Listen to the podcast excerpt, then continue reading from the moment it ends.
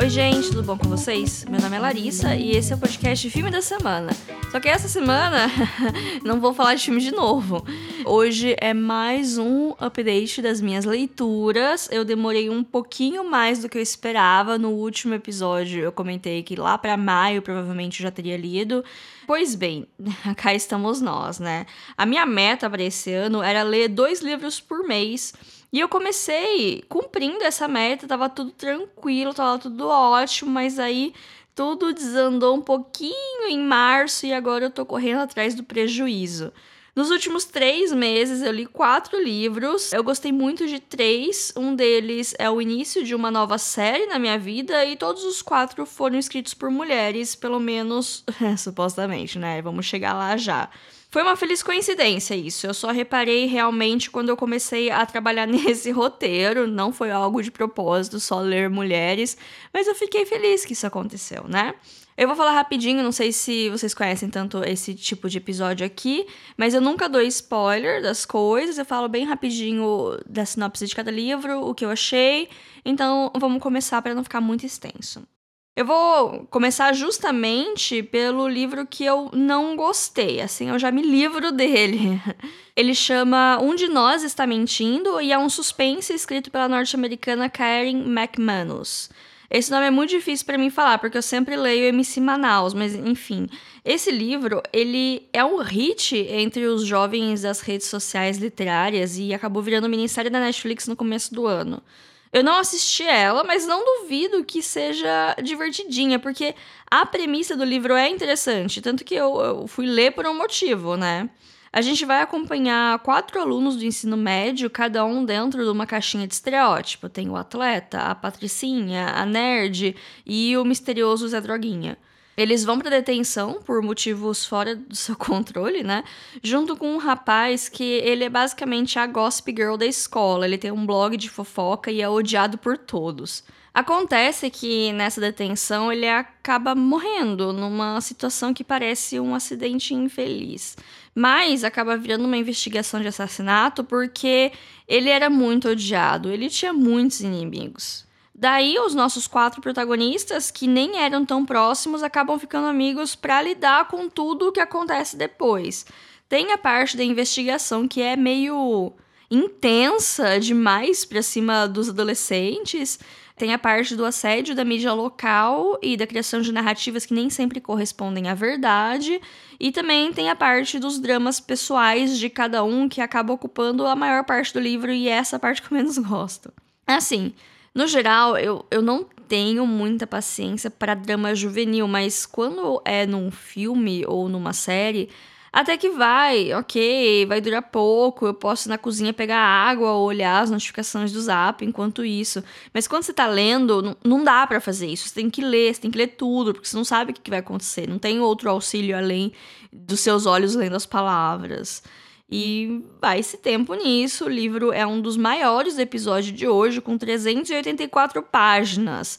Eu não tinha me tocado disso, já que eu li no Kindle, né? E nem, nem prestei atenção no tempo de leitura. Eu só queria um suspense rápido para ler depois que eu terminei Madame Bovary, que eu citei no update de leituras anteriores, que eu queria uma leitura rápida e fluida que me pegasse, que eu lesse rapidinho para eu partir para próxima. E no final eu acabei com esse trambolho, fiquei mais de mês lendo ele. Comecei outras leituras no meio tempo, mas enfim, achei bem chato. Mas se você for jovem, se você gostar de dramas juvenis ou se você for fã do Clube dos Cinco, talvez goste desse livro, né? Enfim, é, ele é amado por várias pessoas que eu vi recomendando, deve ter um motivo para isso, assim como houve pessoas falando bem da minissérie, então enfim, às vezes não funciona comigo, mas pode funcionar com vocês. Mas uh, fica o aviso que é cumprido, viu? E tem umas horas que dá uma cansada, o ritmo também, não fica suspenso o tempo todo, não.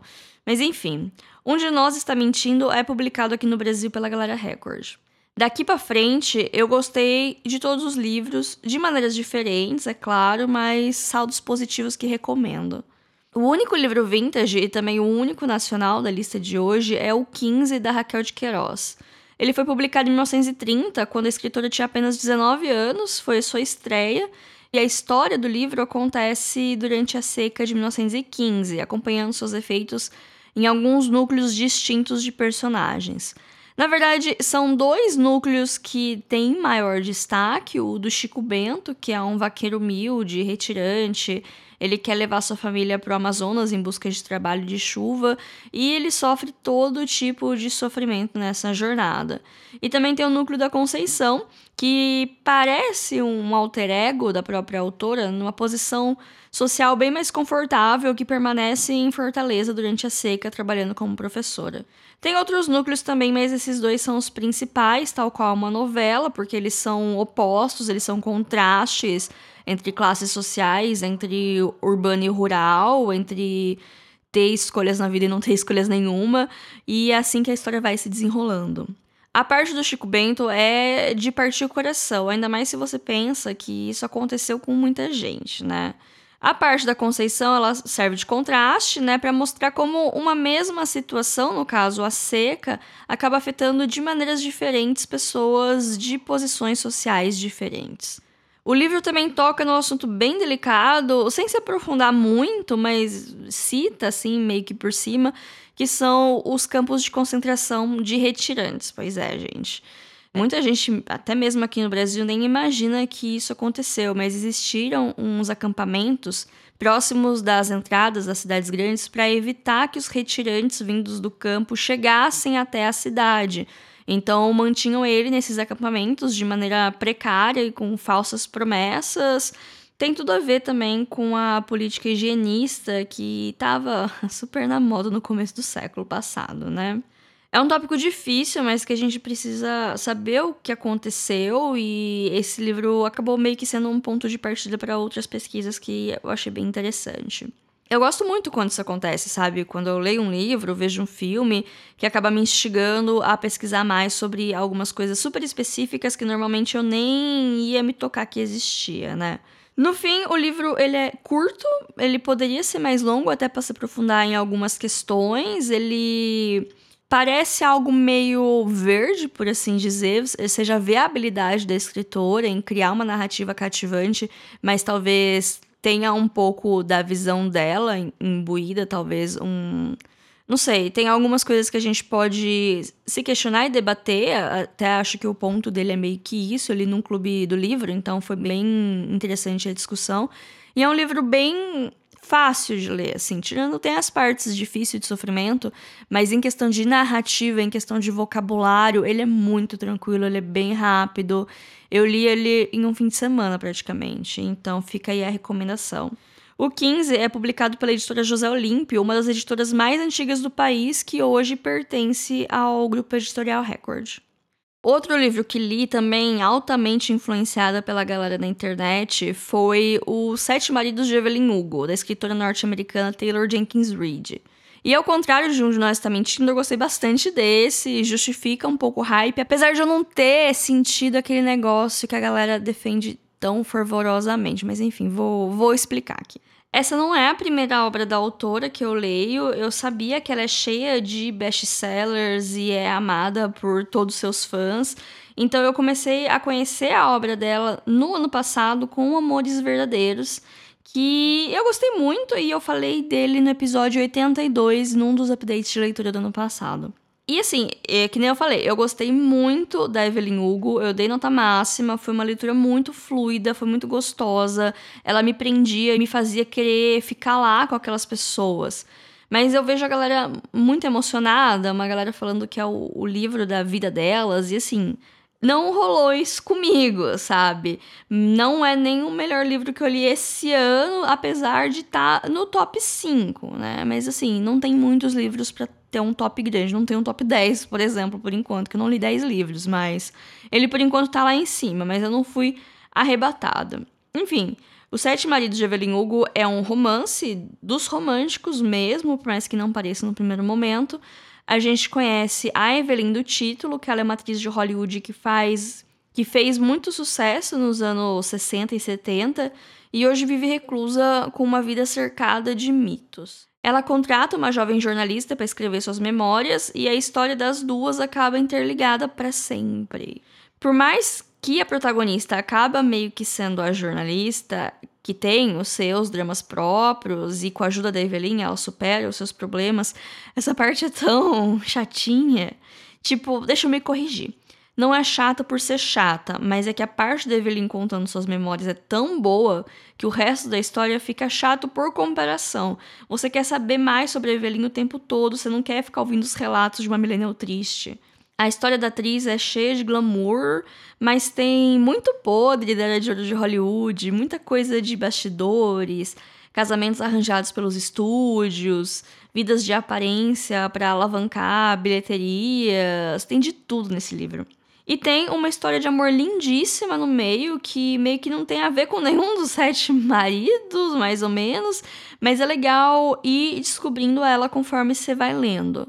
Falando de amor, né, o livro ele explora vários modos que ele se manifesta. Eu achei bem bonita essa mensagem, não estava esperando quando comecei a ler. É uma leitura bem gostosa. Aparentemente vai virar um filme em breve. Eu tô um pouquinho receosa, porque eu acho que uma minissérie talvez fosse mais legal, mas né, vamos ver o que, que vai dar. Os Sete Maridos de Evelyn Hugo é publicado no Brasil pela editora Paralela, que é um selo da Companhia das Letras. Para finalizar o episódio, eu quero falar da minha leitura mais recente, que pode virar um tema independente aqui nesse programa, porque tem muito pano para manga e, enfim. Eu finalmente me rendi à Italiana Misteriosa e comecei a ler A Amiga Genial de Helena Ferrante. Esse é o primeiro de uma tetralogia, ou seja, é uma série de quatro livros que está sendo adaptada pela HBO no formato de série. Eu imagino que cada temporada seja baseada em um dos livros, eu não assisti nada ainda, eu vou terminar os livros primeiro e depois vou conferir. Pois é, eu, eu só ia ler o primeiro por causa de uma leitura coletiva. Eu nem tava animada, para ser sincera. Não tava querendo me enfiar numa série de livros agora. Mas eu fui arrebatada. Esse me pegou. O que eu quero fazer o tempo todo é ler a história, quero saber o que acontece com esses personagens, eu quero ficar lá com as meninas e seguir a vida delas. A história, né, segue duas garotas, a Lenu, que é a narradora da história, e a Lina, que é sua melhor amiga. O livro começa com as duas já mais velhas, quando a Lenu descobre que a Lina sumiu, simplesmente desapareceu. Daí, ela resolve escrever a história das duas, começando pela infância, num bairro pobre de periferia de Nápoles nos anos 50. Cada livro ele é definido por fases marcantes da vida até chegar no momento desse prólogo, provavelmente no quarto livro.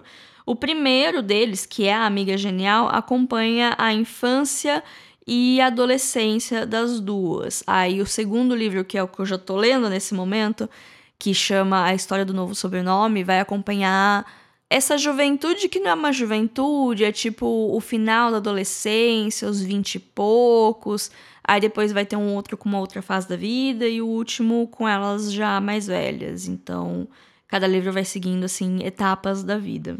E o começo da Amiga Genial é, é bem confuso, assim. As coisas elas parecem acontecer meio fora de ordem, mas é o conceito, gente. É assim que as memórias funcionam, principalmente de tanto tempo atrás assim.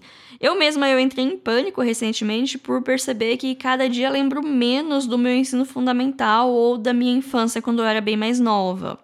Então, eu acabo entendendo que não se apega pelo livro ou tem dificuldade de engajar com ele, porque esse começo realmente é, é complicado. Mas depois dos 30, 40%, quando a amizade das duas finalmente começa para valer e quando nasce uma competição entre elas, uma competição que às vezes é saudável, às vezes não muita e isso para mim é uma das melhores coisas do livro e é o grande pilar da amizade delas. Elas se amam muito, mas elas também vivem em constante competição, elas têm vidas completamente diferentes que vão se tornando cada vez mais diferentes com o passar dos anos e cada uma acha que a outra tá melhor e as duas estão meio que tristes com as escolhas que levaram elas a chegar onde elas chegaram.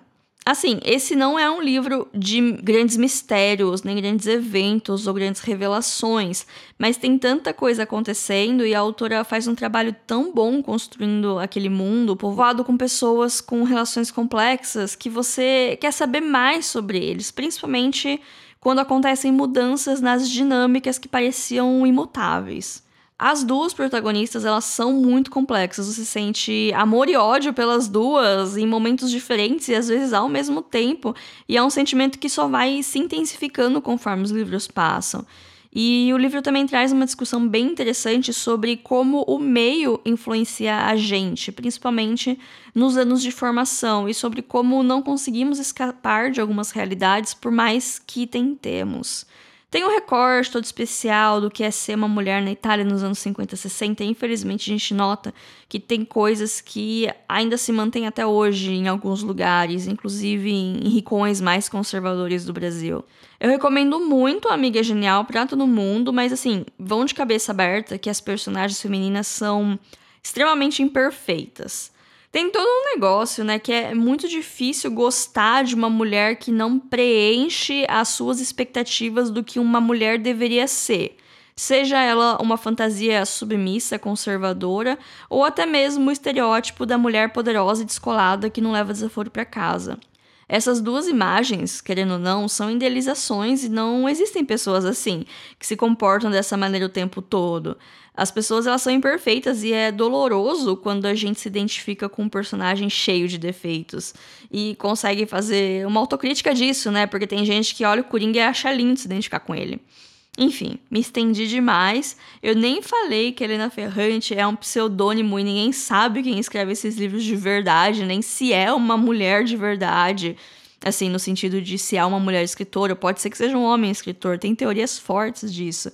Mas é tão bizarro porque é tão bem escrito, assim, ela define tão bem as relações interpessoais e, tipo, as angústias de ser uma mulher que eu, eu custo acreditar que foi um homem que escreveu aquilo, sabe?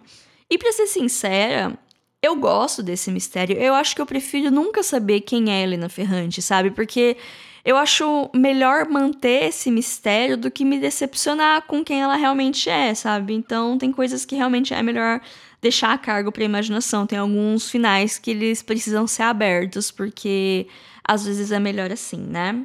A Amiga Genial e as suas continuações é publicada aqui no Brasil pela Biblioteca Azul, que é um selo da Globo Livros.